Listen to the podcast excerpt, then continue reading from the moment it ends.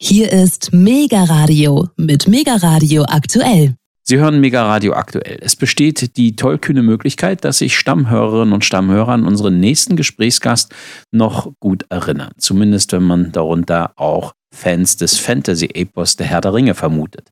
Buchautor Ludwig Garz ist ein tiefgründiger Kenner der Werke des britischen Schriftstellers und Sprachengelehrten J.R.R. Tolkien.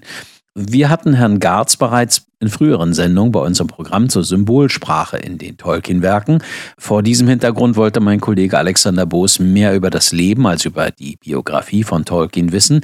Wie hat der frühere Professor an der Oxford-Universität beispielsweise gelebt? Was hat ihn inspiriert?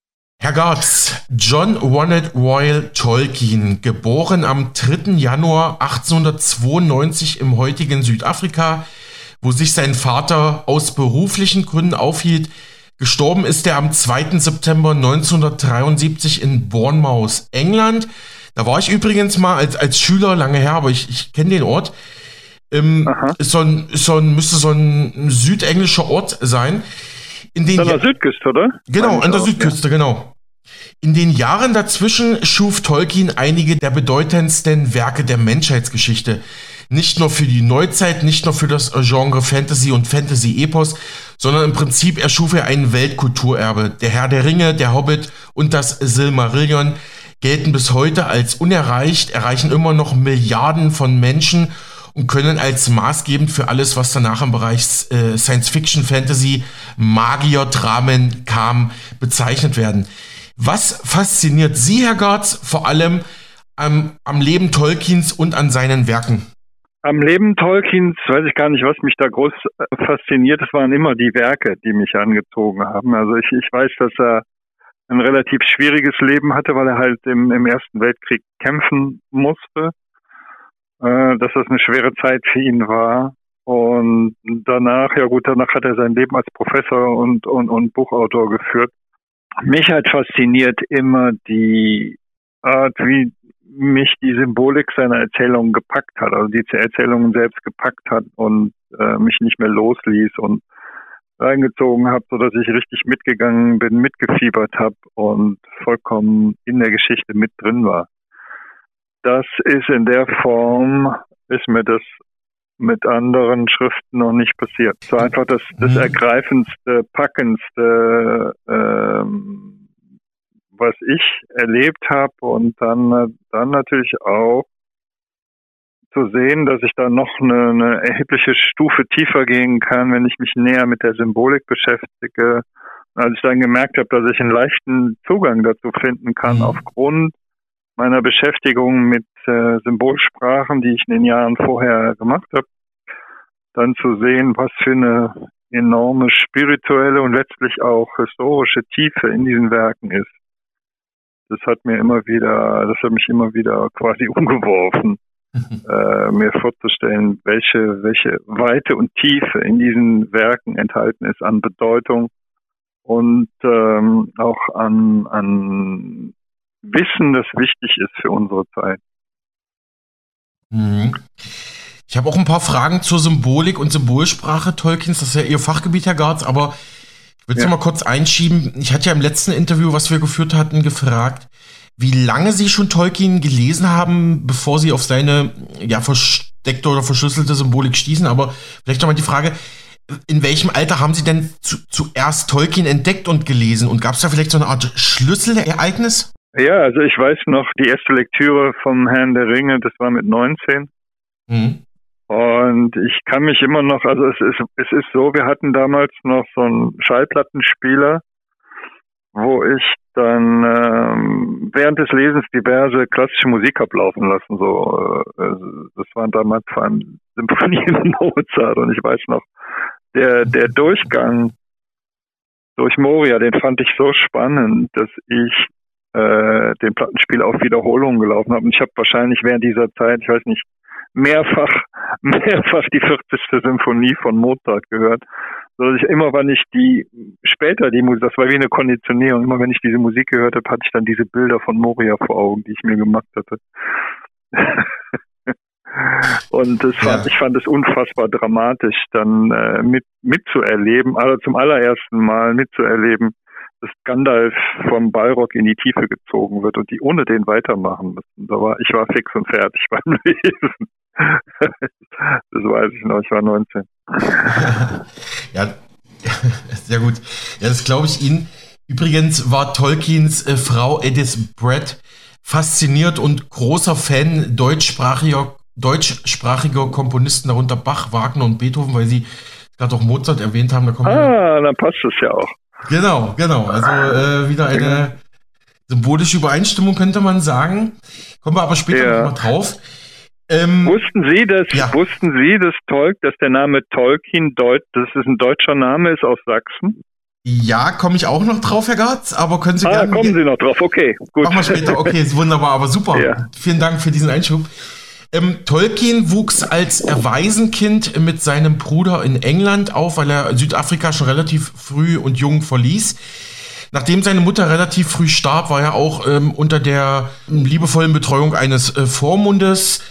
Ähm, und es, es, wurde schon früh klar, schon in jungen Jahren entwickelte Tolkien ein ausgeprägtes Interesse an alten und neuen Sprachen, studierte Englisch, Altenglisch, Deutsch, Altdeutsch, äh, Französisch, Altfranzösisch, Finnisch, Ungarisch, alte keltische Dialekte, gotische Dialekte und äh, die Liste ist endlos. Da könnte ich jetzt wahrscheinlich eine Stunde reden. Ähm, später, ja. später wurde er Professor, aber das war etwas schicksalshaft. Es war noch nicht abzusehen, dass er wirklich so einen erfolgreichen akademischen Weg einschlagen würde, aber er wurde Professor für englische Sprachwissenschaften und Philologie an der berühmten und renommierten Oxford-Universität, wo ein dortiger ja. Professor sein Talent erkannte und das war auch im Prinzip sein Glück. Schließlich hm, muss man sagen, hatte Tolkien seit seiner Jugend an einer eigenen Mythologie gearbeitet, die natürlich auch auf ähm, ja, europäischen und weltweiten Mythologien fußte sozusagen. Er erschuf, das fand ich sehr spannend, eigens konstruierte Sprachen, die natürlich später auch dann in Der Hobbit und Herr der Ringe und seinem anderen Hauptwerk dann einflossen. Und ja. ähm, vor allem auch im, im Silmarillion, das ja erste Postum, also nach seinem Tod erschien, dann eine große Rolle spielten. Er erfand zum Beispiel auch eine eigene Feensprache. War vielleicht, ist auch vielleicht so ein erster Bezug auf, auf die Elben. Ja, ich glaube, das sind erstmal so die entscheidenden Stationen, Herr Gautz. Ja, der hat zum Beispiel, äh, ich glaube für Sindarin, da hat er das wohl angeblich das Finnische mhm. sehr genommen. Mhm. Und ich habe dann die, habe dann mal Finnen begegnet bin, die gefragt, ob die davon irgendwas verstehen. Die sagten keinen Ton. können sich das gar nicht vorstellen, dass das aus dem Finnischen okay. kommen soll. Interessant. Okay, ähm, so als Randbemerkung. Okay, ähm, wie haben Sie diese Finnen, die haben sich aber nicht extra aufgesucht, das war wahrscheinlich eine Zufallsbegegnung, oder? Das waren Finnen, die, denen ich mal begegnet bin, die habe ich dann einfach gefragt. Das, ja. Guter, guter Ansatz. Ja, gut, vielleicht, wenn das, wenn das literarisch geschulte Finnen wären, könnten die wahrscheinlich mehr dazu sagen. Aber das waren sie wahrscheinlich nicht. Hm, das kann sein. Genau, weil Sie gerade die finnische Sprache ansprachen. Das ist ja, ähm, also ich bin jetzt kein Sprachwissenschaftler, ich habe da nur äh, rudimentäres Wissen, aber ähm, ich habe mal gelesen und das ist in der, in, der, in der Forschung eigentlich auch anerkannt. Es gibt in Europa zwei Sprachen, die die Sprachforscher vor Rätseln stellen. Das ist einmal Finnisch und einmal Ungarisch. Ne? Das sind zwei Sprachen, die in ihrer Entstehung relativ schlecht erklärt werden können, indem man sagt, okay, das Finnische ist halt vom Russischen und Schwedischen geprägt. Ist es natürlich auch, aber nicht vorrangig. Beim es sind keine indogermanischen Sprachen, das ist halt das Problem. Die, mhm. äh, das stammt von Menschen ab, die von weiter im Osten hergezogen sind vor entsprechender Zeit. Aus dem Ostland? Und, äh, Ja. Aus dem Osten, also weiter östlich als die indogermanischen, als der indogermanische Raum. Und äh, ja, also gerne. eher asiatisch. Äh, und aber genauer be beschäftigt habe ich mich mit den Sprachen auch nicht. Mhm, mh. Also das sind die sogenannten finnurischen Sprachen, da gehört noch das Est Estnische dazu, von Estland. Das ist auch äh, sehr ähnlich dem Finnischen.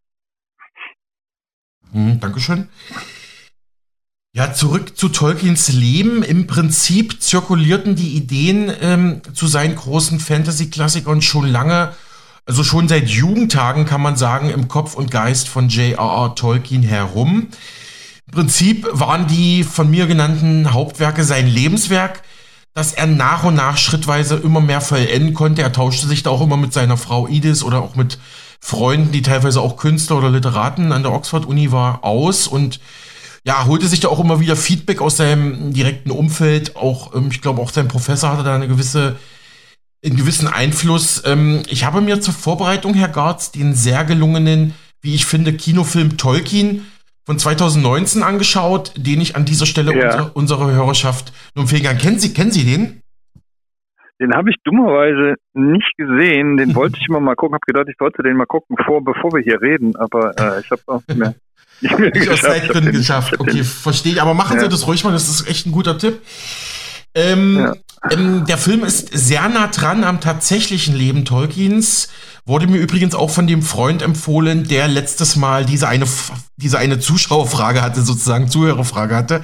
Sie erinnern sich vielleicht, ich habe ja einen sehr guten Freund, der großer Tolkien-Fan ist, schon seit 20 Jahren immer wieder ja. Herr der Ringe durcharbeitet. Also der Film ist gut, Tolkien 2019 und gerade jetzt zur Weihnachtszeit, zu den Rauhnächten vor Silvester, ist das wirklich ein sehr schöner Film mit Tiefgang, den man sich auch mit der ganzen Familie anschauen kann.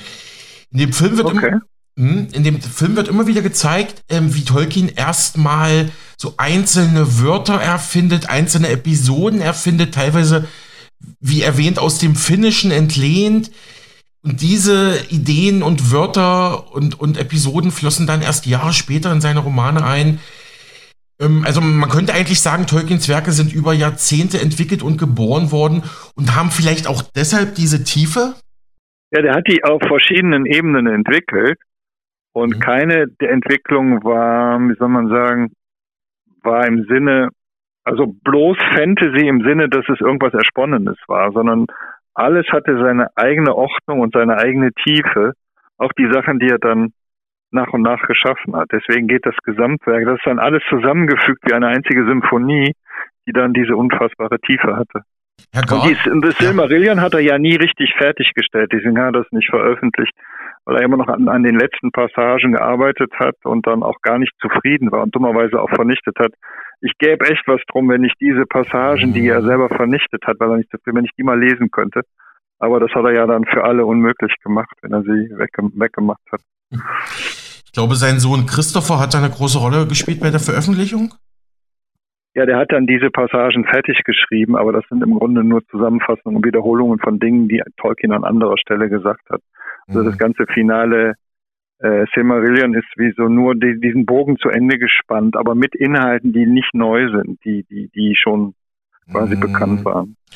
Aber das Manuskript hat Tolkien tatsächlich komplett vernichtet, ja? Ja, also einige, nicht alles, aber einige Passagen, die, weil er nicht, ich denke, er hatte, er hatte was vor Augen und er hat auch mit, mit tieferen geistigen Ebenen gearbeitet, und was ich vermute, ist, dass sein Kanal dann äh, im hohen Alter, der war nicht mehr so, wie er das gewohnt war oder wie er das mhm. gerne gehabt hätte und hat es nicht mehr so zusammenbekommen, wie er äh, wie er das als richtig empfunden hätte. Und da es nicht die, diese hohe Qualität hatte und Reinheit, die er wollte, mhm. hat das leider, hat das leider vernichtet, ja. Ja, verstehe. Ich denke, er hat, er hat tatsächlich dieses, auf einer Ebene ein Bild oder eine Vision gehabt, wie dieses Gesamtwerk aussehen soll und hat immer danach gestrebt, äh, dem nahe zu kommen. Er hat immer, immer auf der Suche nach Perfektion und hat es in manchen Punkten nicht ganz geschafft. Wenn zu den Veröffentlichungen seiner einzelnen Werke, da habe ich auch noch eine Frage vorbereitet, kommen wir später nochmal drauf. Ja. Aber mir schwebte gerade was im Kopf, was jetzt leicht sich verflüchtigen möchte. Warten Sie mal kurz, bitte. Genau, Sie hatten gesagt, Sie würden was darum geben, diese, diese äh, leider vernichteten äh, Textstellen aus dem Silmarillion nochmal zu lesen. Also Sie glauben, dass da nochmal Wendungen drin sein könnten, die dem ganzen Werk eigentlich nochmal einen neuen Touch geben würden? Oder ja, was erhoffen Sie davon? Ja, also es geht darum, dass die, er hat ja die Geschichte, die vornomenorische Geschichte, das ist die Früh, Frühzeit der Menschheit mhm. eigentlich, wahrscheinlich die, äh, mit unseren Begrifflichkeiten, wahrscheinlich die lemurische Zeit. Äh, und dann kam halt die Geschichte von Numenor, was die atlantische Zeit war. Und dann die postnumenorische und das, diese postnumenorische Phase bis hin zum Zweiten Ringkrieg da, da ist er sehr dünn mit dem, was er erzählt. Und ich glaube, dass er die Zeit noch mehr mit Inhalten füllen wollte. Und das ist halt eigentlich die, die ganze Frühzeit unserer Geschichte. Also das ist ja die Zeit, sagen wir mal, von vor 11.000 Jahren bis, bis in die ägyptische Zeit. Und über die Zeit, über die wir ja fast nichts wissen, noch symbolisch noch mehr zu erfahren, hätte ich unfassbar faszinierend gefunden. Und äh, ja, mhm. leider, leider hat er das nicht äh, hinterlassen. Ja. Jetzt ist mir auch meine eigentliche Frage eingefallen, genau wie Sie gesagt haben, Sie glauben, dass im späteren Alter Tolkiens sein Kanal etwas schwächer wurde. Ich glaube, das hatten Sie auch im letzten Interview für unseren Sender gesagt. Diese Inspiration, diese Eingebung, die, die Tolkien hatte, dieses feinfühlige, seine feinfühlige, sein feinfühliger Charakter wurde auch in dem Film sehr gut dargestellt. Also immer wieder diese, also im Prinzip er, er, sprach ein Wort, also er dachte sich ein Wort aus und es klang so, als ob es schon selbstverständlich immer da war. Ne? So, so wird das auch im Film sehr gut ja. erzählt. Ähm, genau, da zu diesem Kanal nochmal bitte. Soll ich noch was zu dem Kanal sagen? Ja, gerne. Na gut, ähm, der Kanal kommt ja, also er, er ist ja gefüttert letztlich aus dem Spirituellen, aus, der, aus, aus dem, aus dem, vom Spirit selber. Und aber so wie jeder Mensch muss er das, was er bekommt hat, auch mit seinem Intellekt, mit seinem Gehirn verarbeiten. Mhm. Und das ist ja eine komplexe, eine extrem komplexe Umsetzung dessen, was er da ja. bekommt, in Symbolsprache und in symbolische Zusammenhänge. Und ich denke, dass er auch die voll, im Vollbesitz seiner intellektuellen Fähigkeiten sein muss, um das, um das leisten zu können, um diese, um diese komplexe Umsetzung leisten zu können. Und es hat halt in den letzten Jahren vor seinem Tod hat es nicht mehr so geklappt, wie er das gewohnt war und wie, wie er auch den Anspruch hatte, dass es sein mhm. müsste, damit es wert ist, äh, veröffentlicht zu werden. Ja, genau, er war auch sehr selbstkritisch. Aber Herr Gartz, war sehr selbstkritisch, ja. Genau. Ist aber vielleicht eine gute äh, Voraussetzung für einen großartigen äh, Schriftsteller und Künstler. Auf jeden ähm, Fall. Herr Gartz, kommen wir mal zu Ihrem Fachgebiet der Symbolsprache, der Symbolik. Das ist jetzt meine These. Würden Sie sagen, wenn man, wie es J.R.R. Tolkien tat, die Sprache oder die Sprachen der Menschheit mehr oder weniger durchdringt, ich meine, gut, eine Sprache zu durchdringen, ähm, gerade eine Fremdsprache ist immer schwer, aber er hat es schon, denke ich mal, geschafft oder ansatzweise geschafft. Also wenn man Sprachen der Menschheit durchdringt, ähm, dass man dann sozusagen automatisch quasi wie ein Naturgesetz auf die dahinterliegende Symbolik stößt, oder ist das jetzt zu einfach von mir gedacht? Hm. Das muss ich mal erstmal drüber nachdenken. Na klar.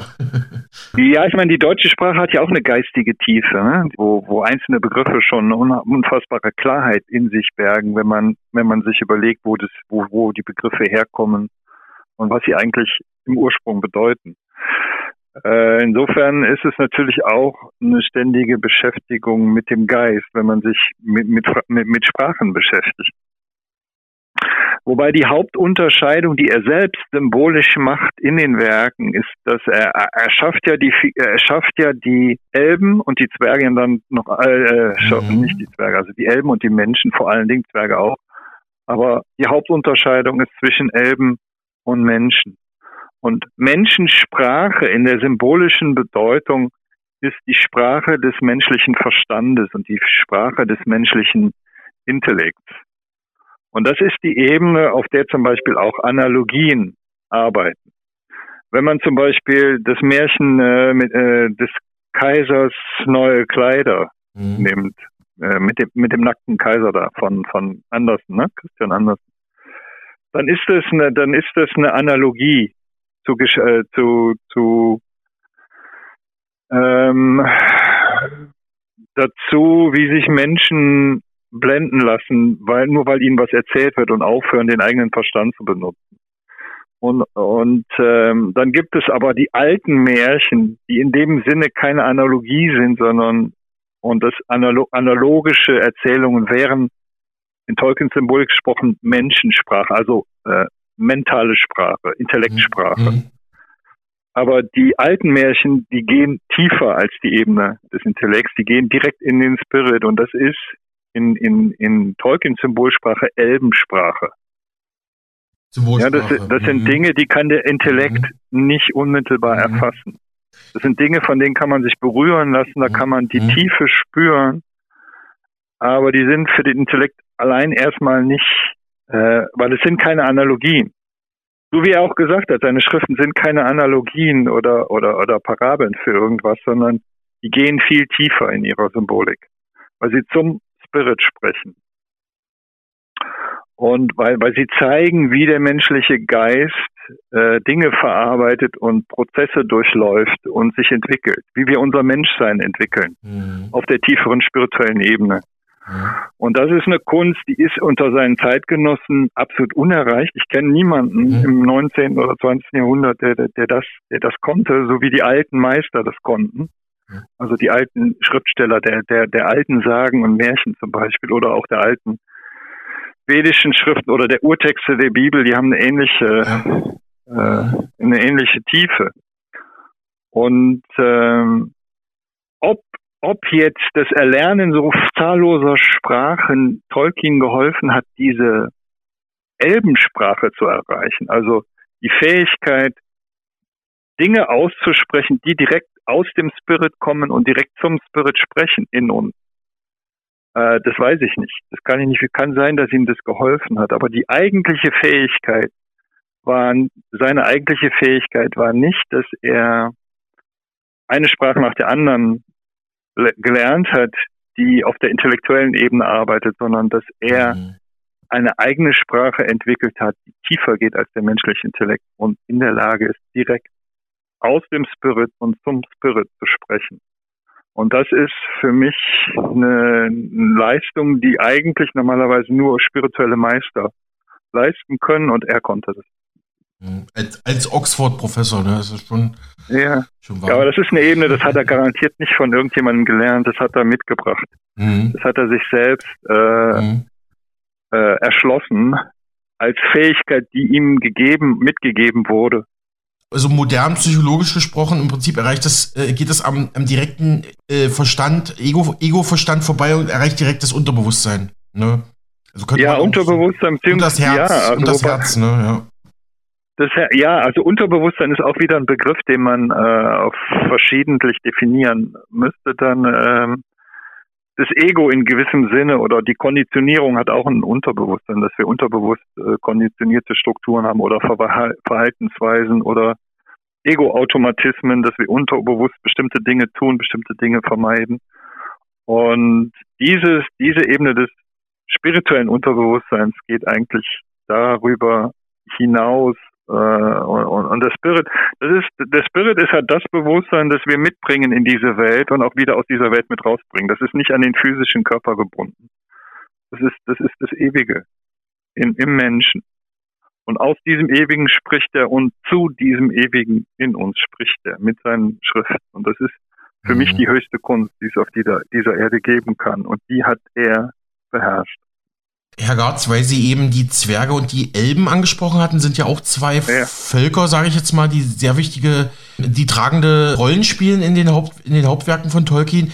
Da gab es eine interessante Szene im besagten Film 2019, äh, Tolkien, ne? Ja, und zwar schleichen sich, weil sie, ähm, weil man nicht äh, akkurat gekleidet war. Sie wissen ja, äh, wie das in England früher und teilweise noch heute ist. Da muss man ja zu gewissen Anlässen. mit den Uni Schuluniformen und allem, ne? ja, genau, da muss man die passende Kleidung tragen. Und zwar hatte äh, Tolkien seine spätere Frau Edis zur Wagner-Oper eingeladen, die, äh, der Ring der Nibelungen natürlich. Und die, sie schleichen sich dann irgend, Ah, sie schleichen sich dann irgendwie noch ins Konzerthaus, äh, weil sie keine Karten mehr bekommen haben. Und können dann auch, ja, lauschen sozusagen. Und irgendwann sagt Idis zu, zu Ronald, ja, der Ring, der Ring, den hat ein, den hat ein Zwerg geschmiedet. Und er so, ja, Alberich, oh, das weißt du, ja. Natürlich, ich habe mich auch etwas mit germanischer Mythologie beschäftigt. Wollte ich nur noch mal kurz anbringen. Können Sie auch noch kurz sowas zu sagen, wenn Sie möchten? ja, ja, da, da gibt's sicher an, ähm, das hat ihn sicher beeinflusst. Und was ich dazu sagen würde, ist, ich meine, die, die gerade die, die ganze Siegfried-Mythologie geht, geht ja wahrscheinlich, Mhm. höchstwahrscheinlich auf, äh, auf reale geschichtliche Ereignisse zurück. Und zwar, ähm, da gibt's eine YouTube-Dokumentation Schlacht im Teutoburger Wald, glaube ich, heißt die, mit Okay. neuesten Forschungserkenntnissen, wo sie gezeigt haben, dass sie die das Schlachtfeld, wo die drei römischen Legionen vernichtet wurden, vom waren es zwei oder drei? Zwei, ich meine drei. Ähm, die Legion Varus vernichtet wurden von den Germanen. Und die meinten, dass die, woher die das haben, weiß ich nicht, dass die festgestellt haben, dass die Sippe, aus der der Arminius kam, dass die ganz viele Namen mit Segi hatten.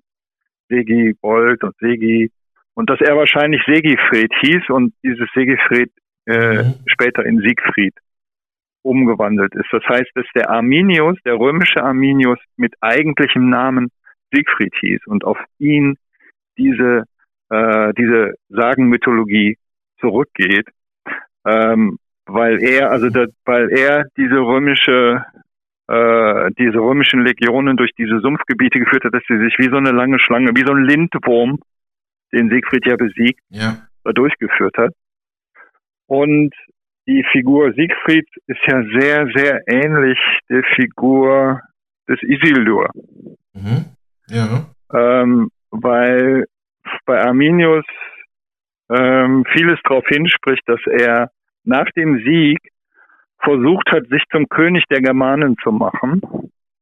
Sprich, dass er auf einer Ebene äh, seinem Volk gerettet hat und befreit hat und auf einer anderen Ebene aber diese römischen Machtstrukturen, dieses römische Machtdenken und Hierarchiedenken, was ja der, ein, der eine Ring auch ist, ähm, mhm. daran festgehalten hat und das im, im, in, in, in der Kultur unserer Ahnen installieren wollte und sich damit aber im Endeffekt selbst vernichtet hat. Also da gibt es starke Parallelen und ich denke, dass der, dass Tolkien da sich, dass, dass, dass er das alles sehr tief aufgenommen hat. Diese ganze, auch diese ganzen Wagner-Opern, mhm. dieses ganze Thema rund um Siegfried. Interessante historische Parallele, Herr Gart, vielen Dank dafür. Da muss ich jetzt noch ein bisschen mein ähm, semi-professionelles Wissen mal einfließen lassen. Ich hatte mal ja, ich habe mal ein Interview geführt mit einem Buchautorin, Thomas Gebhardt. Er hat das Buch Der Fluch von ähm, Verdun geschrieben. Darin geht es auch um Arminius oder auch der war auch der wurde auch Hermann genannt, ne? Wenn ich das richtig jetzt zusammenkriege? Ja, äh, Hermann ist dann die, die Germanisierung von Arminius, aber der ursprüngliche Name war wahrscheinlich nicht, nicht Arminius oder Hermann. Genau, den Sie jetzt ja. mit, mit Siegfried aus dem Nibelungensaga gleichgesetzt haben, könnte, könnte durchaus sein. Und der hatte ja einen äh, französischen Gegenpart und das war Vercingetorix und das war die Vorlage wiederum für Asterix. Ne? Also wir sehen ja wirklich Kulturgeschichte in the making. ja. ja, ja, der X, ja, der hat sämtliche Namen inspiriert, weil die alle Namen auf X enden lassen wollten, weil der Vercingetorix ja. mit X geendet hat. Genau. aber das ist auch noch abgedeckt. Aber ähm, ich will noch mal ja. zurückkommen zu einer äh, früheren Frage, die Sie mir gestellt hatten eingangs, und zwar, ob ich wisse oder ob ich wüsste, dass der Name Tolkien ah, vom deutschen Wort Tollkühn abgeleitet wird. Das wird übrigens in einer sehr schönen Szene im gleichnamigen Film auch so dargestellt. Tolkien selbst ah, okay. ging auch davon aus, dass sein Nachname vom deutschen Wort Tolkien, Tollkühn, also waghalsig abgeleitet worden ist. Das mhm. wollten Sie ja vorhin schon kommentieren. Ja, man sieht, ähm, also wenn man, wenn man diese symbolische äh, Zuordnung, gerade die Geschichte der Numenore und nach Numenore, um die es ja sehr viel geht, sieht, dann weiß man, dass er hier im, in, in symbolischer Form die Geschichte der Völker geschrieben hat, die die Atlantis-Katastrophe überlebt haben und in der in der äh, und aus der aus der nachatlantischen Kultur heraus äh, entstanden sind. Und das sind die, das sind bei ihm offensichtlich da vor allem die, die, die keltischen und germanischen Völker, aber natürlich mhm. war es dann auch die, die ins Mittelmeer gegangen sind, die Phönizier und so weiter. Das sind die, das sind die im symbolischer, also die Postatlanter, also in symbolischer Form bei Tolkien wären es die, äh, die Postnumenorer, äh, woran man sieht, dass er im Endeffekt eine Mythologie der gesamten westlichen Welt und der gesamten westlichen Kultur äh, geschrieben hat, die auf die Germanen und Kelten zurückgeht. Und da gehört natürlich das Deutsche mit dazu. Ich hatte immer, immer den Eindruck, okay, er hat die, zwar diesen Ersten Weltkrieg miterlebt zwischen auch England und Deutschland, aber er hat die deutsche Kultur immer auch als einen Teil von sich selbst gesehen. Und er hat immer in allem, was er geschrieben hat, über die gesamte westliche Kultur geschrieben, die ja praktisch entstand mit dem Untergang von Westrom, als dann die Germanen praktisch ganz die ganze westliche Hälfte Europas äh, in Besitz genommen haben und da dann Völker, quasi postgermanische Völker daraus gemacht haben. Und das ist in der Symbolik ja wiedergegeben, dass Aragorn äh, der Erbe Isildurs ist. Das heißt, die alten Germanen waren Isildur und die westliche Welt heute, also Westeuropa und Nordamerika vor allem, die ja im Wesentlichen Nachfahren der alten Germanen sind. Die ja, also die Germanen sind ja nach Italien gegangen, nach Spanien, nach Frankreich, nach Britannien. Und es ist ja zentral auch die Geschichte Aragons, weil Aragons zum Schluss wieder König wird. Äh, was nicht bedeutet, dass wir jetzt, dass der Westen jetzt wieder über die Welt herrscht, sondern es bedeutet, äh, das ist eine spirituelle Geschichte. Es bedeutet, dass die unsere eigentliche Kultur, unsere eigentlich ethische Kultur und Tradition nicht verloren gehen wird, sondern in Zukunft wieder erblühen wird und dass wir an unsere alten äh, hoch, hochentwickelten kulturellen Wurzeln an, anschließen können und das Ganze neuem Leben erwecken können. Das ist das, was er letztlich symbolisch voraussagt für die westliche Welt und das beinhaltet dann ja auch Deutschland.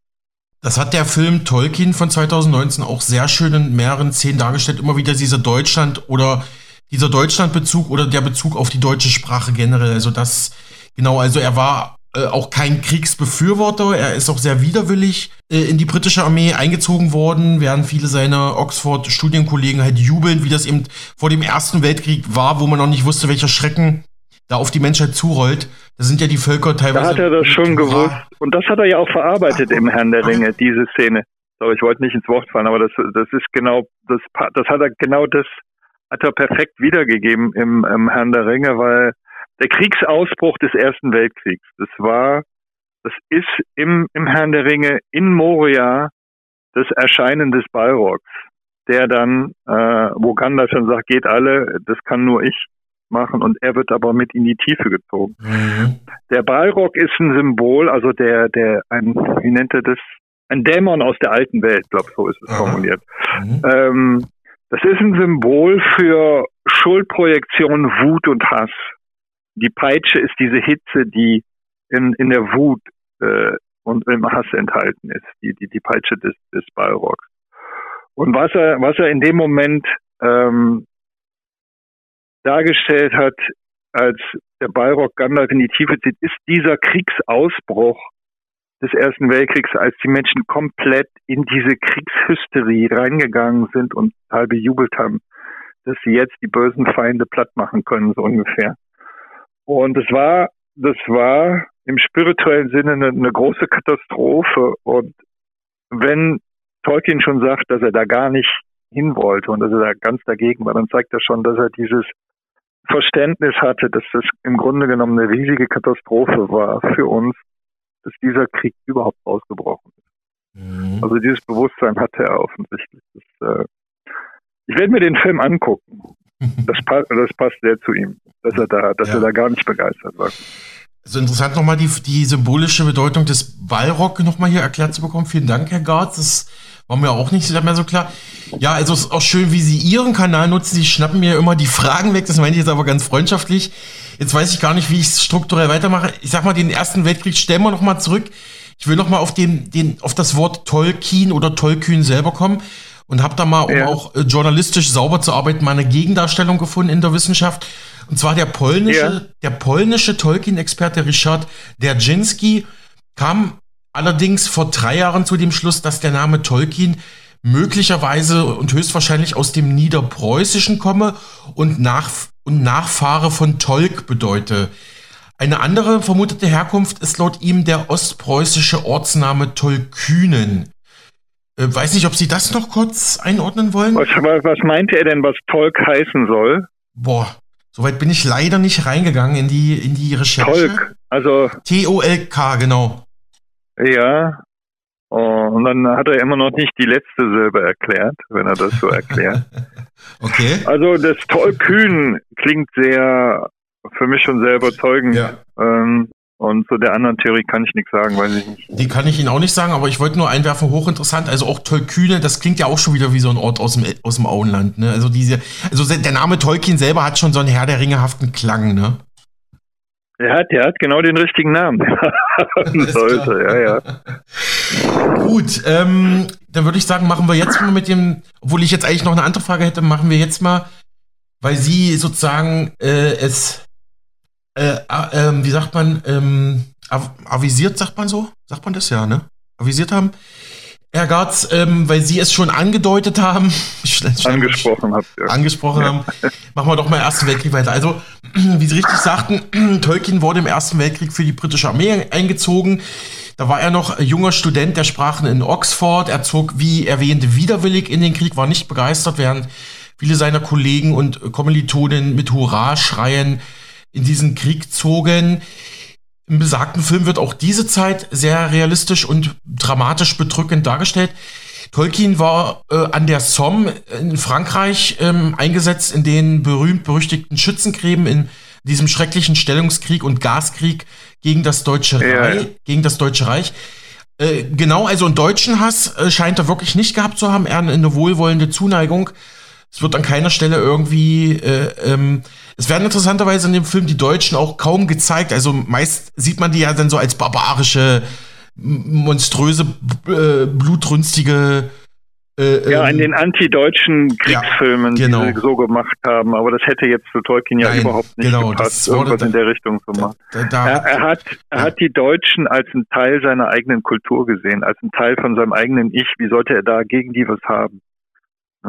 Ich hatte den Film Tolkien übrigens in deutscher Synchronisation gesehen, aber ähm, ich vermute, es wird auch direkt deutsch gesprochen. Also es gibt ja diesen Dialog zwischen Professor White, entdeckt quasi äh, Tolkien und sagt, ja, ihr Name ist Tolkien, ne? Ja, Sir.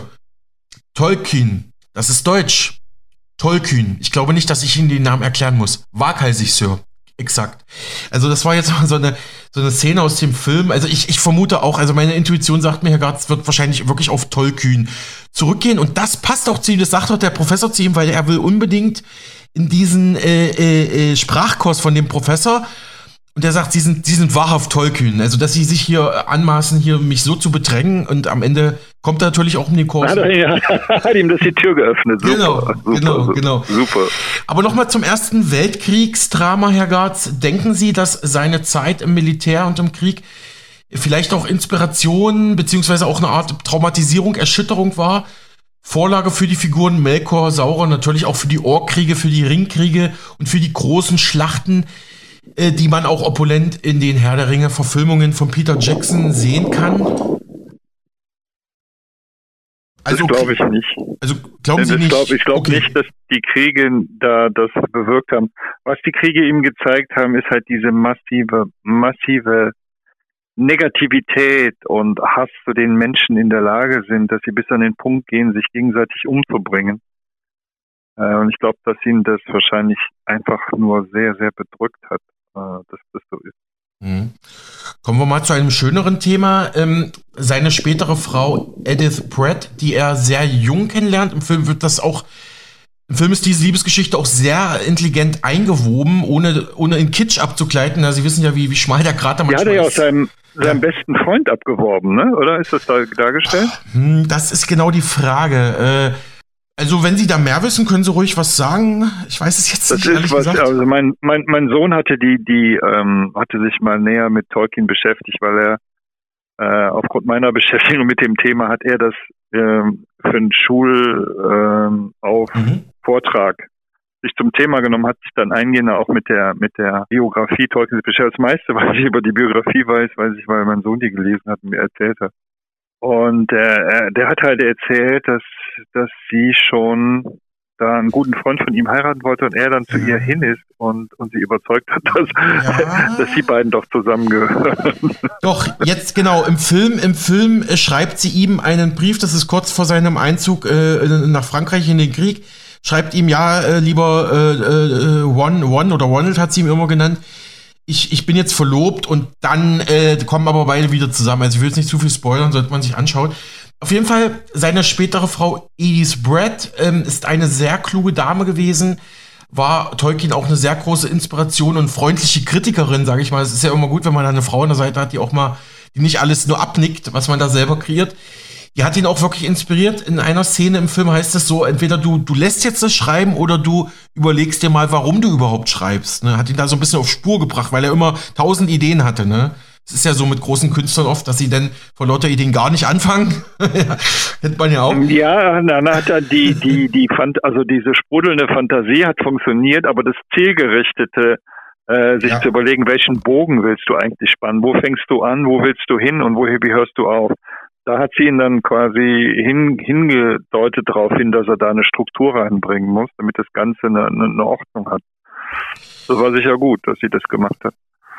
Exakt. Ähm, und mit ihr kreierte er auch immer wieder neue Wörter oder erzählte ihr Episoden seiner Geschichten. Es gibt ein Wort in dem Film, wo sie gemeinsam essen gehen und er sagt, das musikalischste Wort heißt Territor, glaube ich, sagt er. Ich weiß nicht, ob Sie, ob Sie das irgendwie kennen, den Begriff, ob der nochmal in den Romanen auftaucht. Was, was für ein Wort ist das? Äh, das ich glaube, Wort? aus der Erinnerung Territor. Hier ist Mega Radio aktuell. Ja, liebe Hörerinnen und Hörer, ich muss an dieser Stelle mal eingreifen und mich selber korrigieren. Sie wissen ja, wie das ist. Irren ist menschlich. Ich habe den ausgedachten Begriff im Tolkien-Film von 2019 fälschlicherweise Territor genannt. Das ist aber falsch, sondern der Begriff heißt Tenentor. Also laut Film ist das nach Tolkien der, der musikalischste Begriff Tenentor. Das heißt, wenn wir jetzt gleich mit dem Interview fortfahren, stellen Sie sich vor, wir sagen nicht Territor, sondern wir sagen Tenentor. Tenentor. Vielen Dank für die Aufmerksamkeit. Wir kehren zurück zum Interview. Soll das musikalisch. Nein, nein, wie das Adjektiv, mit dem er das Wort belegt hat. Was, was das, war das? Das musikalischste Wort, was ihm. Ah, das musikalischste. Ja. Tertor. Ter Territor, glaube ich. Ich habe es jetzt leider nicht mal kurz. Ich wollte es echt kurz vor Interview noch mal hören, aber. Klingt wie eine Abkürzung von Territorium, ne? Hm. Im Film, Im Film hat er daraus eine Geschichte entsponnen. Es ist das Wasser von Territor das liegt an einem versteckten Ort, umgibt äh, ringförmig einen alten Baum, äh, beziehungsweise zwei alte Bäume, die sich, der eine ist weiß, der andere ist schwarz, die sich umeinander gewunden haben, wie als ob es nur noch ein Baum wäre und wer aus diesem Wasser trinkt, der erlangt die Gabe des Sehens. Das ist die Szene des Films, das ist auch sehr spannend, finde ich. Na gut, die beiden Bäume, das ist ja ein wiederkehrendes Thema bei ihm. Ja. Das ist letztlich Polarität von männlich und weiblich, von äh, Sonne und Mond, die die er ja erschaffen lässt, als die Bäume sterben. Ähm, und ähm, wer es schafft, im eigenen Bewusstsein die männlichen und weiblichen Anteile in ein perfektes Gleichgewicht zu bringen, der erlangt auch die, die, die Einheit im Geist. Das passt insofern von der Symbolik her, ja. Mhm. Aber Territorium ist auch ein schönes, äh, schöner Bezug. Ähm, Herr Gartz, Sie sprachen in unserem letzten gemeinsamen Interview von einem Märchen, das Tolkien verfasst hatte. Äh, das will ich nämlich auch nochmal lesen. Ähm, können Sie nochmal den Power Titel... Child of Ham ist mein Lieblingsmärchen. Ja, genau. Bitte nochmal. Geniales das Märchen. hatten wir ein bisschen zu kurz abgehandelt letztes Mal. Bitte nochmal ein bisschen erklären, bewerben. Ach so. ähm, das, ja, das ist ein Bauer, bei dem ich habe mich gar nicht so tief mit der mit der Symbolik beschäftigt. Müsste ich nochmal reingehen der wird heimgesucht praktisch von einem äh, von einem Riesen, der die Felder verwüstet und ist übrigens gelesen von Hans Petsch, absolut genial, genial vorgelesen.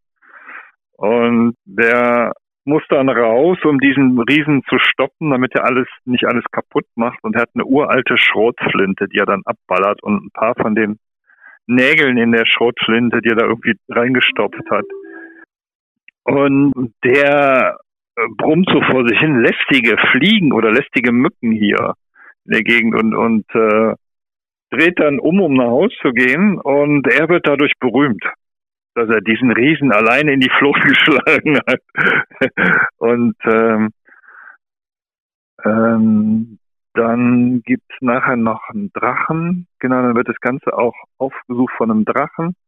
Und weil er sich so Ruhm erworben hat, als jemand, der sogar Riesen vertreiben hat, wird er dann ausgeschickt, ausgewählt und ausgeschickt, er solle auch den Drachen äh, vertreiben. Und äh, das fand er dann nicht so toll. Er fand es sehr toll, berühmt zu werden, aber er fand es nicht so toll, dass er dann sogar einem Drachen gegenübertreten muss.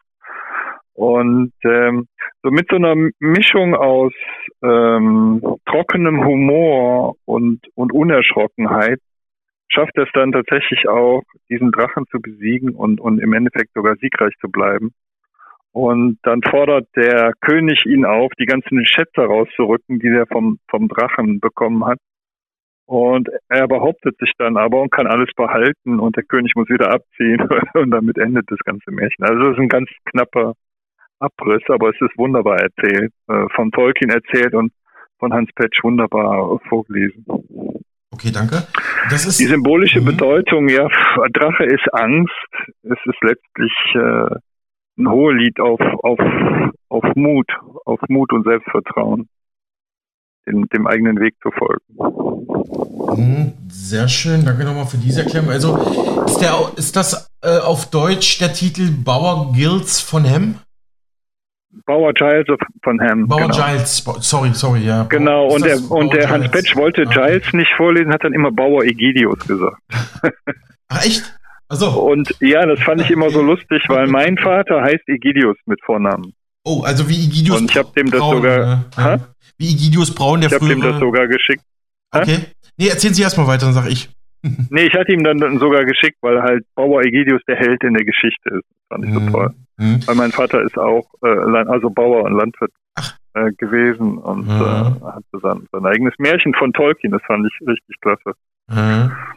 Mein, mein Opa väterlicherseits war auch mal einige Jahre in der Landwirtschaft und ähm, äh, Egidius, wie Egidius Braun, der frühere DFB-Präsident. Genau, Egidius. Den noch das kennen. Ist ein, ein relativ seltener Name. Ja, ähm, ja, ist er. Ja, ja interessante ähm, Synchronizitäten, würde ich mal an der Stelle sagen. Herr Garz, jetzt ähm, gucken wir mal, mein, mein, was, was machen meine Fragen? ähm, genau, kommen wir mal zum, zur Veröffentlichung der Werke. Genau, da hatte ich jetzt was übersprungen. Genau. Ähm, Herr Garz, Tolkien wollte ja zunächst ähm, der Hobbit, das Silmarillion und der Herr der Ringe gesammelt in einem Band herausbringen. Doch zur damaligen Zeit, der Hobbit erschien schließlich 1937, wollte kein Verlag seine Werke veröffentlichen, vor allem aus drei Gründen. Erstens, niemand im Verlagswesen zur damaligen Zeit verstand so recht, was Tolkien damit erreichen und sagen wollte. Also was das Ganze eigentlich sollte, das Genre Fantasy oder Fantasy-Epos war nämlich vielleicht bis auf wenige Ausnahmen wie Jules Verne oder H.P. Lovecraft noch nicht wirklich geboren. Das gab es eigentlich nicht. Zweitens, es gab damals in den 20er, 30er Jahren äh, krisenbedingt einen akuten Papiermangel. Also ja, Geschichte wiederholt sich, kann man da nur sagen, ja. Und drittens, es, okay. es erschien den Verlegern viel zu lang, über 600.000 Wörter gesamt. Das wollte keiner veröffentlichen. Dann hat das aber Tolkien irgendwie doch arrangieren können, dass zumindest erstmal der Hobbit dann, ähm, ja, kurz vor dem Zweiten Weltkrieg, muss man ja sagen, erscheinen konnte. Wollen Sie dazu was sagen, Herr Gotz? Ich meine, es ist ja, es ist ja, es gehört ja alles zu der Legende. Er hat etwas so Gewaltiges Neues geschaffen, dass da äh, offensichtlich auch ein großer Gewöhnungsbedarf war, sich daran zu gewöhnen, ähm, sich mit einem so so gearteten Werk zu beschäftigen. Der ist ja absolut einmalig äh, gewesen und in meinen Augen ist er immer noch einmalig. Und ja, er, er war halt anders als alles, was sie kannten.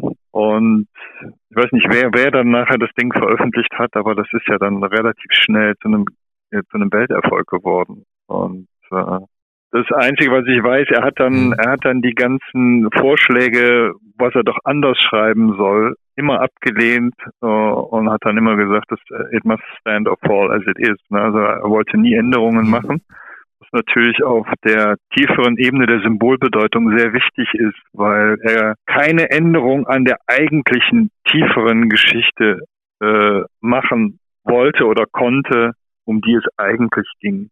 Und dann ist es ja zum Glück doch gedruckt worden. Herr Götz, nächste Frage. Tolkiens Sohn Christopher Tolkien, der erst 2020 äh, verschoben ist, hatte bereits zu Lebzeiten äh, versucht, seines Vaters Schriftstücke zu bearbeiten und zu veröffentlichen, veröffentlichte ab 1977 unter anderem das Silmarillion in der Version, die wir gerade besprochen haben, leider, wie Sie sagen. Und auch noch von 1983 bis 1996 die History of Middle-earth ähm, Bände. Weiß nicht, ob Sie dazu noch was sagen wollen. Also vielleicht A, so zu, zu diesen Veröffentlichungen durch seinen Sohn und B, History of Middle-earth, also Geschichte Mittelerdes. Ja. Ich weiß jetzt gar nicht, worum es da speziell geht. Ich weiß nicht mal, ob ich die gelesen habe. Ah, alles klar, gut. Ähm, aber vielleicht nochmal, sein Sohn spielt ja schon eine zentrale Rolle. Was hatten Sie eigentlich schon beantwortet? Oder wollen Sie da nochmal was zu sagen? Ja, er, er musste halt das Ding rund machen, äh, das, was Tolkien selber nicht, äh, nicht zu Ende bringen konnte. Und es ist natürlich klar, dass Christopher Tolkien nicht diesen Kanal hatte wie äh, Tolkien selbst und dass er nur mit dem, von dem her, was er wusste und was Tolkien an mhm. anderen mhm. Stellen geschrieben hatte, nur versuchen konnte, das so abzuschließen, dass es dann ein, ein, ein harmonisches Ende nimmt, die Geschichte. Mhm. Ähm, wenn Tolkien es geschafft hätte, seiner eigenen höheren Visionen zu entsprechen und das zu Ende zu schreiben, das wäre ein ganz anderes Werk nochmal gewesen. Das glaube ich Ihnen, das hätte ich auch gerne gelesen. Ähm, das hätte ich, würde ich unheimlich gerne. es gibt halt Sachen, die sind unvollendet. Ja. Äh, so wie bei manchen Musikern dann manche Sinfonien unvollendet geblieben. Soweit der Tolkien-Experte und Buchautor Ludwig Garz. Er hat mehrere Bücher vor allem zur Symbolik Tolkiens verfasst, darunter Der Ring Veda oder auch Die Ringvernichtung Tolkiens Lösung für die Menschheit. Alle erschienen im Neunheit Verlag, den Sie online unter neunheit.de finden.